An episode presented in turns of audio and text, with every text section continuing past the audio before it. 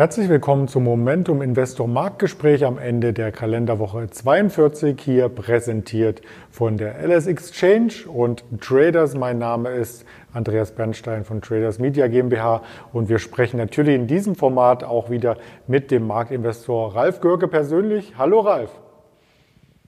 Hallo Andreas. Ja, die letzten Wochen hatten es ja in sich. Vor allem der DAX hat ja in der letzten Woche stark gelitten. An einem Tag rund 400 Punkte Abschlag zwischenzeitlich. Die 13.000er Marke ist nach unten durchbrochen worden. Der Nasdaq sah nicht viel besser aus in den letzten ein, zwei Wochen. Und das kommt, äh, das bringt mich gleich zu der Frage kommen, wie denn da die Verfassung der internationalen Aktienmärkte insgesamt aussieht. Ja, ähm, seit unserem letzten Gespräch, das ja jetzt schon insgesamt äh, drei Wochen her ist, hat sich also insgesamt nicht sehr viel verändert, muss ich sagen. Schauen wir uns einfach mal die erste Grafik dazu an, die ich immer gerne einblende, um einen allgemeinen Überblick über ähm, die Veränderungen des allgemeinen Momentums in den Börsen weltweit darzustellen. Das sehen wir nämlich hier in der ersten Grafik äh, als Durchschnitt aus 50 internationalen Indizes und wir können erkennen, wir waren also auch schon vor drei Wochen in der Phase einer Konsolidierung und daran hat sich auch bis heute nichts geändert. Wir können hier erkennen in der Grafik, dass das Momentum hoch Ende August war und dass wir seit Ende August jetzt seit ungefähr, naja, es werden etwa sechs Wochen sein, in einer Konsolidierungsphase sind. Ich habe das hier nochmal verdeutlicht durch diesen roten Pfeil. Wir befinden uns zwar über dem Schwellenwert von 1,0, aber wir befinden uns auch ebenso unter dem fallenden gleitenden Durchschnitt. Das ist hier diese punktierte Linie, dieser 38 Tage gleitende Durchschnitt. Darunter befinden wir uns. Und äh, diese ganze diese ganze Bewegung ist leicht abwärts gerichtet, wie wir erkennen können. Es ist noch nicht dramatisch, aber es ist eben der, das typische Stadium einer Konsolidierung. Und die Frage ist jetzt, wie werden wir aus dieser Konsolidierung herauslaufen? Äh, werden wir über diesen gleitenden Durchschnitt wieder nach oben ausbrechen oder werden wir vielleicht sogar bei Verschlechterung der, ich denke, es kommt im Wesentlichen auch auf die Infektionszahlen an, mit denen wir in den nächsten Wochen konfrontiert werden oder werden wir vielleicht sogar äh, unter diesen äh, Schwellenwert fallen.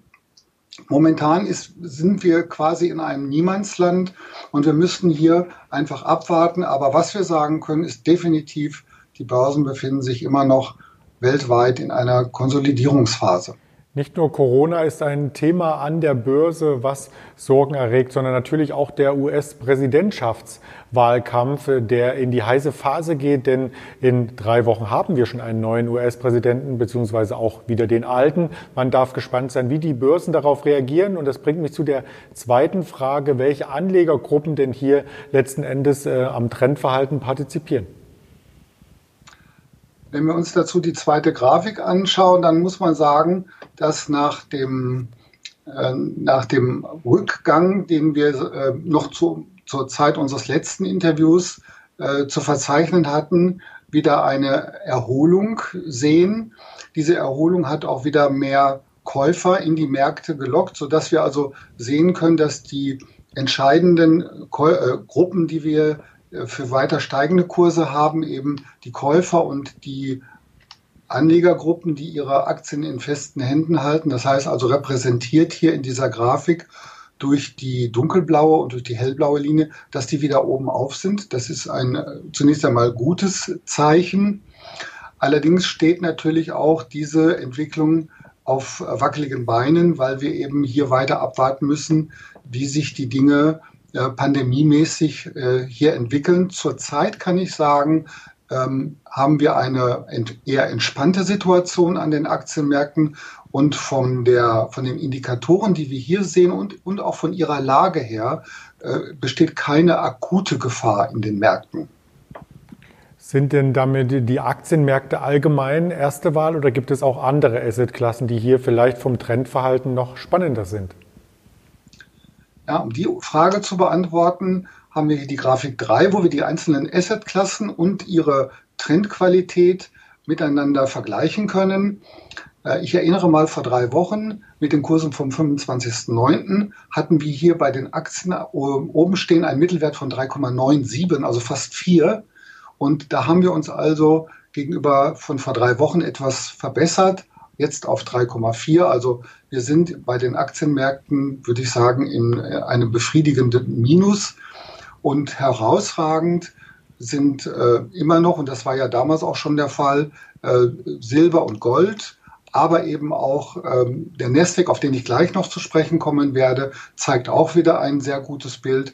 Das sind so die drei Märkte, die ich hier hervorheben würde. Im negativen Sinne bleibt weiterhin schwach. Das war vor drei Wochen auch schon so.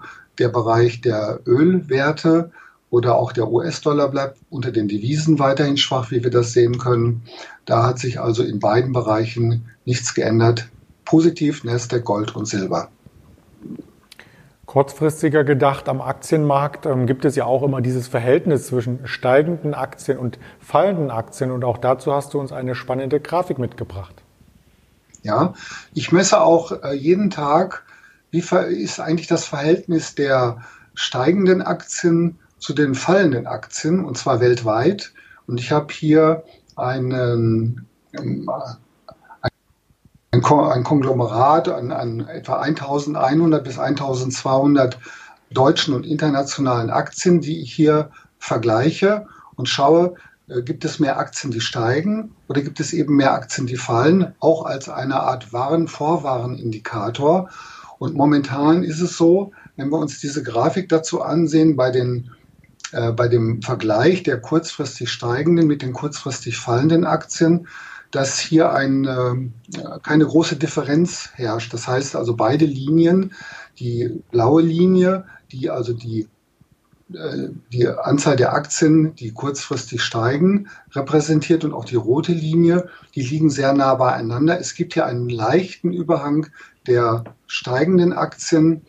Äh, da kann man also bei dieser Grafik momentan noch nicht sagen. Von daher eine akute Gefahr, dass jetzt hier die rote Linie stark ansteigen würde, habe ich hier auch nicht. Das heißt, auch hier ich, dass wir keine kurzfristig akute Gefahr in den Märkten haben. Wie sieht denn dieses Verhältnis längerfristiger aus, beispielsweise über 126 Wochen hinweg? Neben einer kurzfristigen Betrachtung verwende ich auch gerne eine mittelfristige Betrachtung. Wenn wir uns dazu die nächste Grafik anschauen, dann sehen wir auch hier einen größeren Zeitraum, der bis in das Jahr 2018 hineinreicht. Hier sehen wir noch äh, den Einbruch, den wir ja in, äh, in der Weihnachtszeit und in dem Winter 2018 hatten. Atypisch, weil wir normalerweise immer von einer Jahresendrallye sprechen. 2018 war es ganz anders. Und die, der zweite große Einbruch, das war eben dieser Einbruch in diesem Jahr 2020, pandemiebedingt. Hier sehen wir eben auch die rote Linie stark ansteigen. Und wenn wir jetzt, jetzt ganz rechts außen uns das Ganze betrachten mit den Kursen, alle Grafiken zeigen ja die Kurse bis einschließlich gestern, Freitag.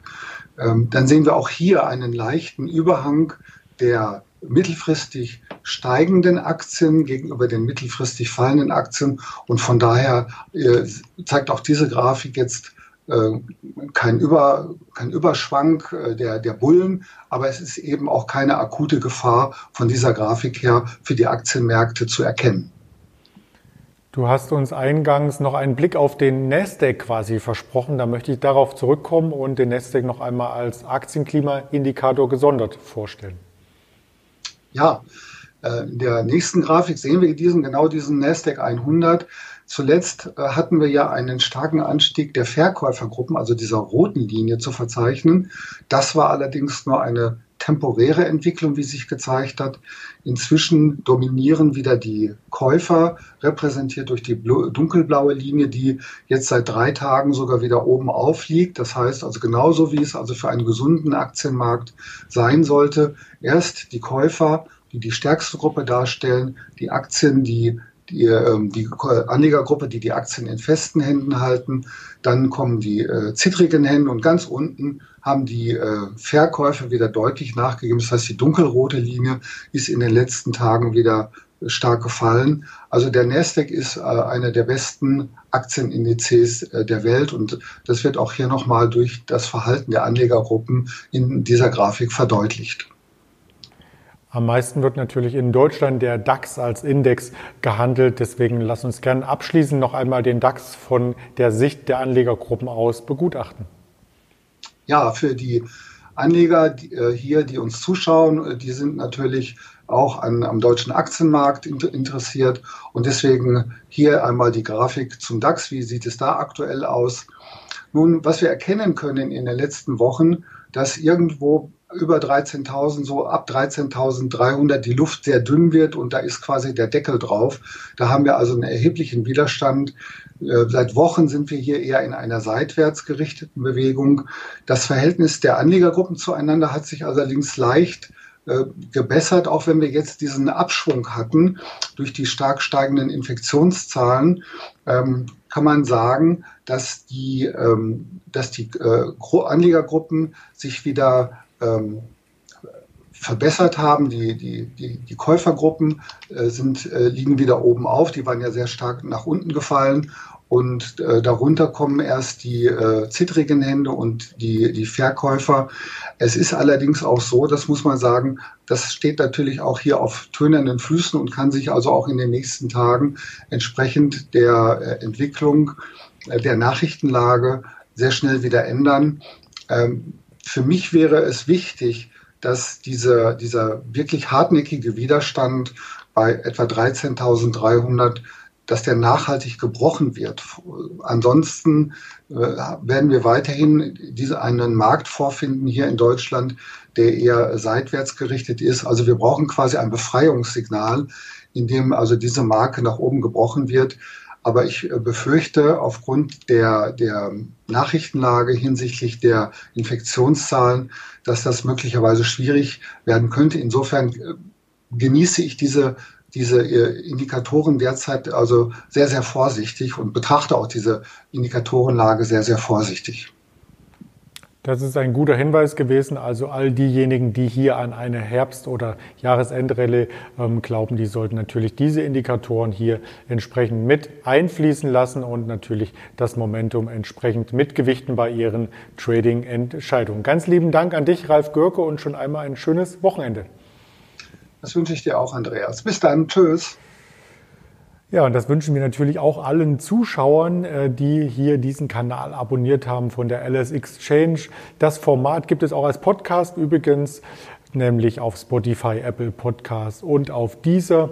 Insofern suchen Sie gerne dort den Kanal. Bleiben Sie gesund und wir hören uns mit den Markt Momentum Investor, Marktgespräch Momentum Investor wollte ich sagen, auch in der kommenden Woche wieder. Bleiben Sie bis dahin gesund. Ihr Andreas Bernstein von Traders Media GmbH in Kooperation mit Ralf Görke und der LS Exchange.